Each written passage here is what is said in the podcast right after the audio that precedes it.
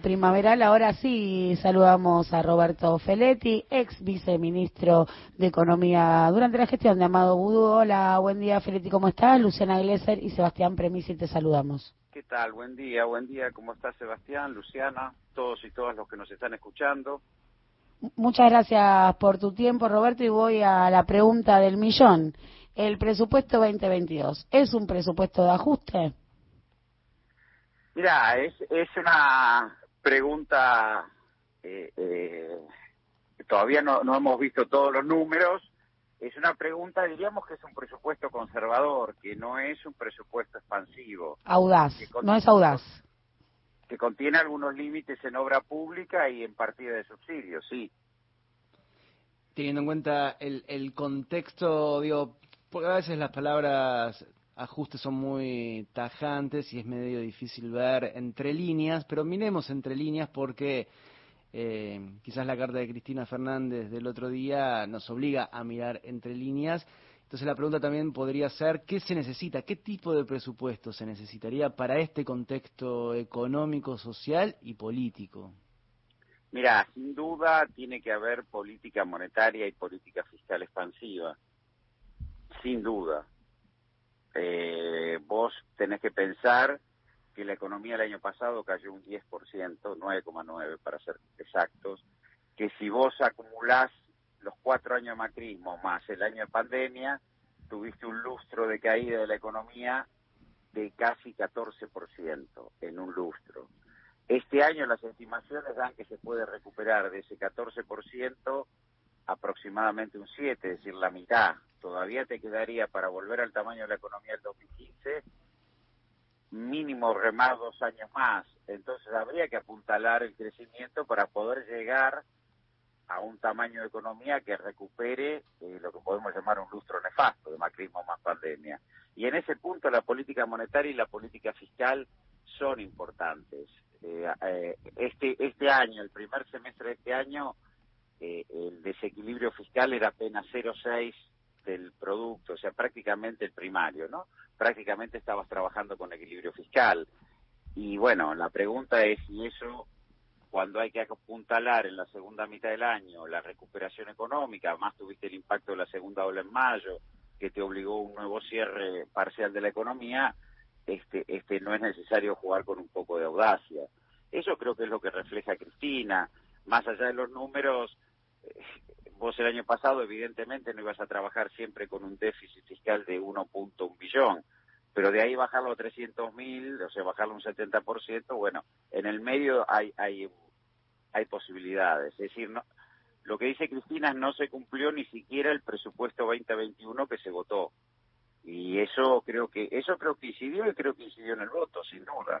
Yo creo que tiene que haber una política fiscal expansiva, sobre todo en obra pública y sobre todo en asegurar eh, eh, tarifas accesibles para defender el, el, ingreso popular. Es, una forma de salario indirecto, ¿no? Bueno, eh, el viernes a la tardecita el CEPA realizó un, un informe analizando el tema de tarifas y la reducción de subsidios planteada Mm, daría cuenta de, no sé, un aumento de tarifa del 30%, digamos. Eh, ¿Es prudente esa situación? Creo que algo esbozaste en, en lo que acabas de decir, pero también te pregunto, ¿por qué crees que se le tiene miedo a la política monetaria y fiscal expansiva?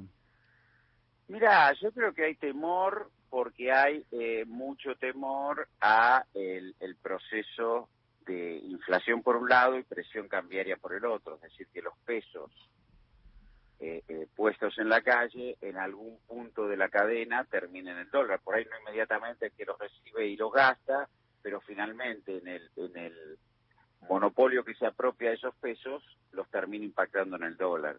Y yo en ese sentido, y yo en ese sentido, creo que si nosotros seguimos pensando que la economía argentina solo puede tener el tamaño que permita el sector externo, bueno, eh, muy difícil que saquemos a, vastas capas de la población de la pobreza y del desempleo. Yo creo que la economía argentina es más diversa, es más poderosa y que tiene que tener un apuntalamiento y tiene que haber un circuito no transnacionalizado de eh, crecimiento y desarrollo económico. Si no, estamos en la mentalidad de la convertibilidad. Más allá que el tipo de cambio sea uno a uno o, o 100 a uno, no importa, pero solo podemos eh, monetizar un déficit en tanto en cuanto tengamos dólares en el Banco Central.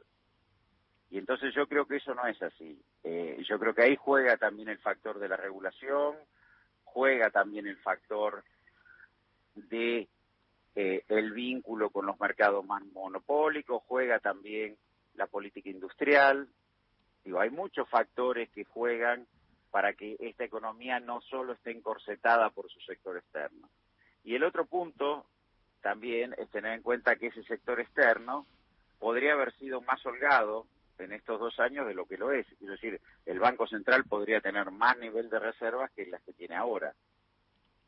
Fallaron las regulaciones, sobre todo el, el año el año pasado y mm, te pregunto, digamos, pensando en esto de, del sector exportador o de la necesidad de reforzar la industria, lo que estás hablando es de la política económica.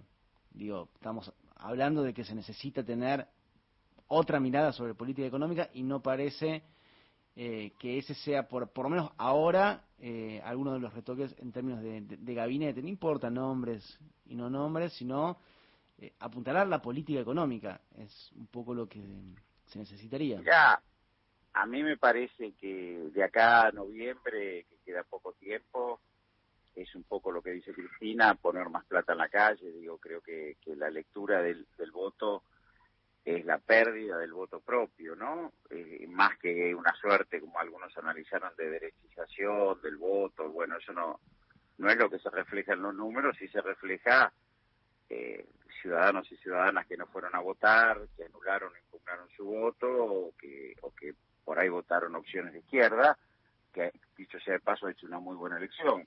Entonces me parece que en ese marco eh, eh, hay que tener en cuenta esa lectura. Yo creo que eh, no podemos pensar que con un, el año arrancó con una tasa de desempleo del 10,1%, con una inflación que ha, superado la pauta presupuestaria, con eh, la economía mostrando señales de repunte limitados, creo que vos ahí en ese punto tenés que no pensar que el objetivo o el foco debe ser el equilibrio fiscal.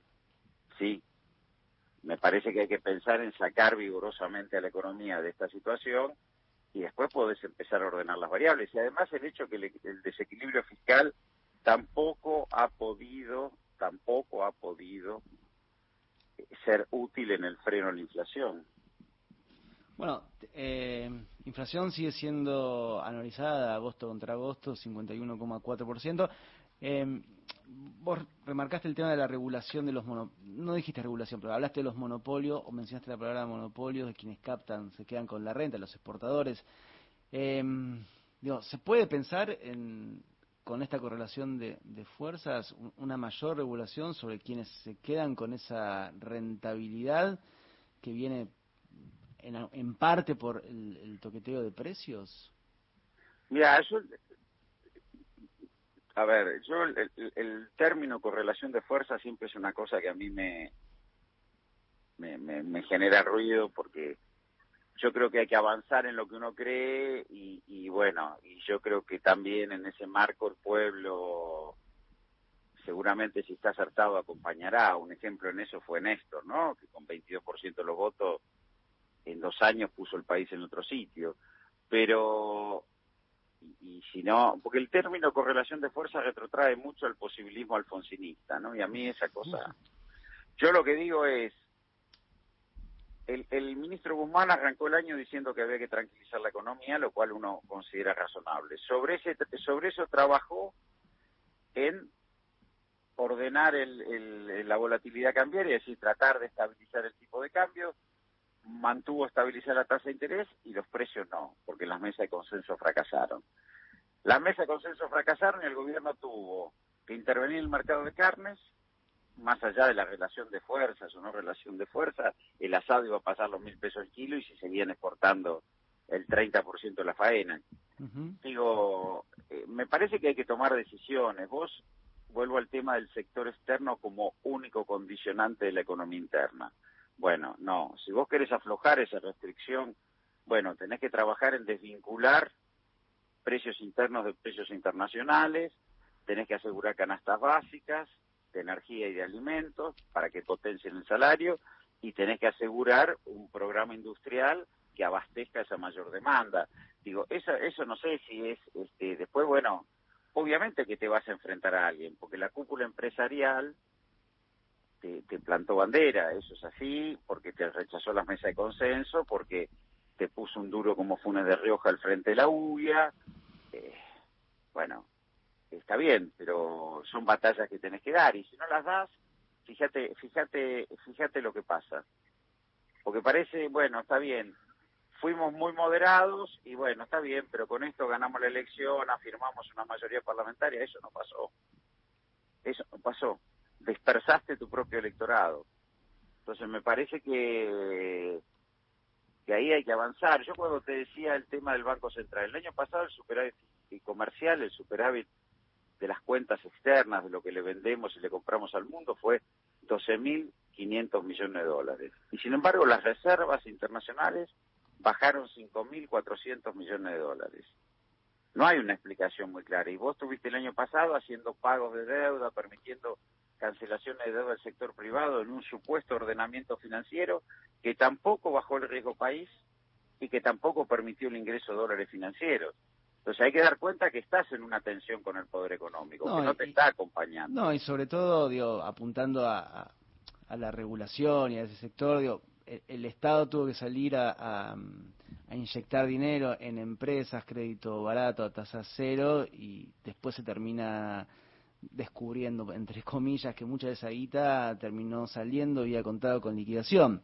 Es decir, no hay un acompañamiento al gobierno, no hay una no hay una masa empresarial en las cúpulas, me refiero, después tenés los segmentos medianos, que yo creo que habría que trabajar sobre ese segmento, pero no hay una, un acompañamiento al gobierno por parte de, de hoy de las cúpulas empresariales. Eso también para un gobierno peronista de impronta policlasista, obviamente que es una restricción.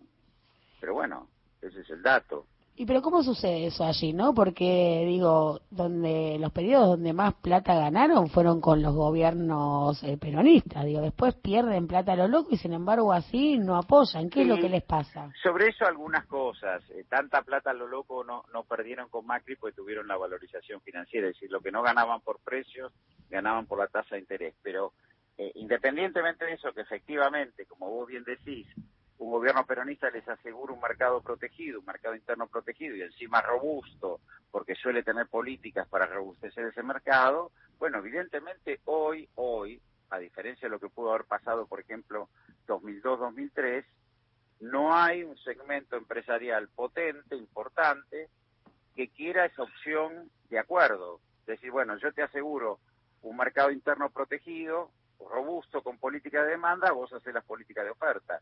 Bueno, evidentemente ese, ese acuerdo hoy no se está verificando y al no verificarse ese acuerdo, esa intención, ¿por qué no se verifica? Mirá, la lectura que yo tengo, pero no es información, es que ellos están en una situación en la cual creen que es un momento importante en la historia de este país en la que pueden lograr desbaratar el sistema de relaciones laborales, de protección laboral, y también creen que pueden este, incidir en el sistema previsional, con lo cual la carga tributaria va a ser menor.